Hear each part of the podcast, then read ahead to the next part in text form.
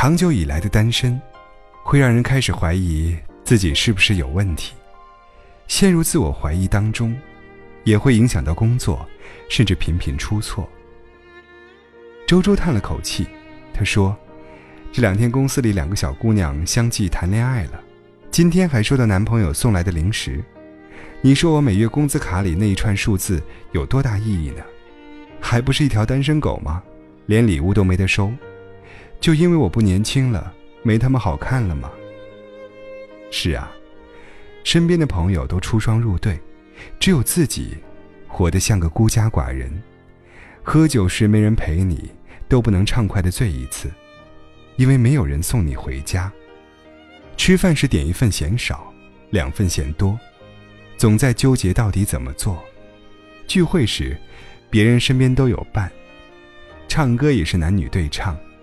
你却一人分饰两角。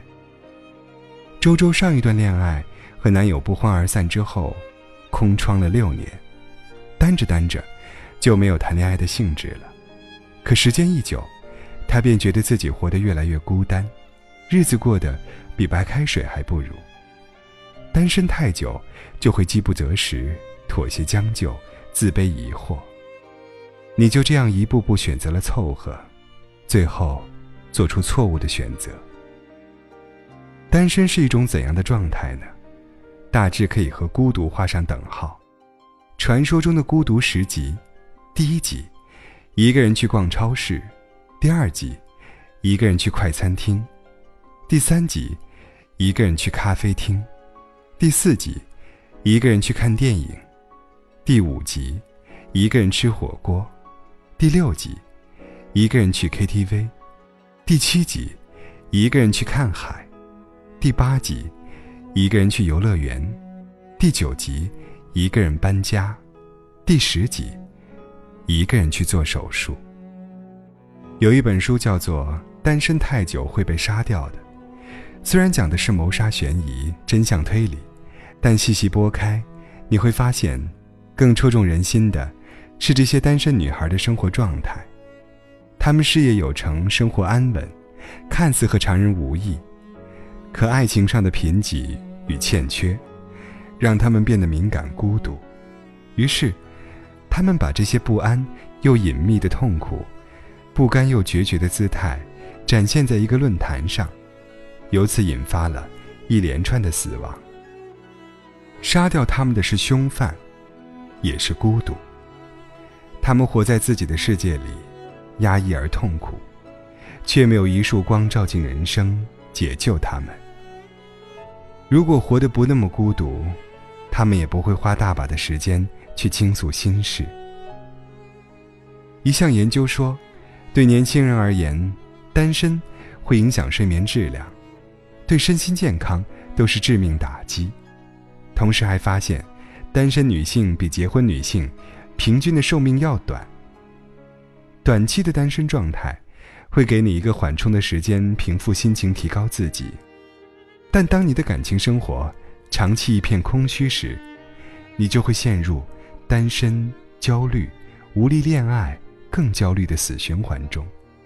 更严重的是，你会质疑自己的个人魅力，怀疑自己是不是不漂亮，是不是对异性毫无吸引力，最终导致你对事业和感情都丧失自信。爱情之于你，不仅仅是一段经历，而是一种新鲜的血液，流淌进你的生活，让你变得柔软、自信、宽容、精致。你会因为爱他，而爱上这个世界。余生那么长，在这个广袤的世界，有他陪你看日出日落，听潮起潮退。一个人走的话，太辛苦了。记得《致青春》小说里。有一个细节，公交急刹时，身边一个女孩被男友稳稳地护在怀里，而郑薇却不得不自己保护自己。就在那一刻，她突然怀疑自己不如她漂亮，没有她幸运，所以才孤单这么久。她觉得，继续这么单身下去的话，会更痛苦的。感情里最可怕的是什么呢？是因噎废食，是讳疾忌医。是你单身上瘾，恋爱上瘾，在一种固定的状态里不愿抽身。所以，别轻易放弃喜欢的人，别封闭一颗爱人的心，别拒绝一份珍贵的深情，顺其自然，在可以放肆去爱的时候，别躲着。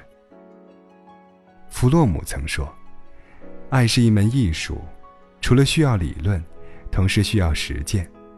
你不去实践，永远无法真正掌握的。”二十一天可以养成一个习惯，何况三年单身，到时候恐怕你连爱人的能力都失去了。当一个人拒绝爱三年以上的话，最终也是会被爱拒绝的。你会变得不懂得爱的美好，会失去爱的机会，以致被剥夺被爱的权利。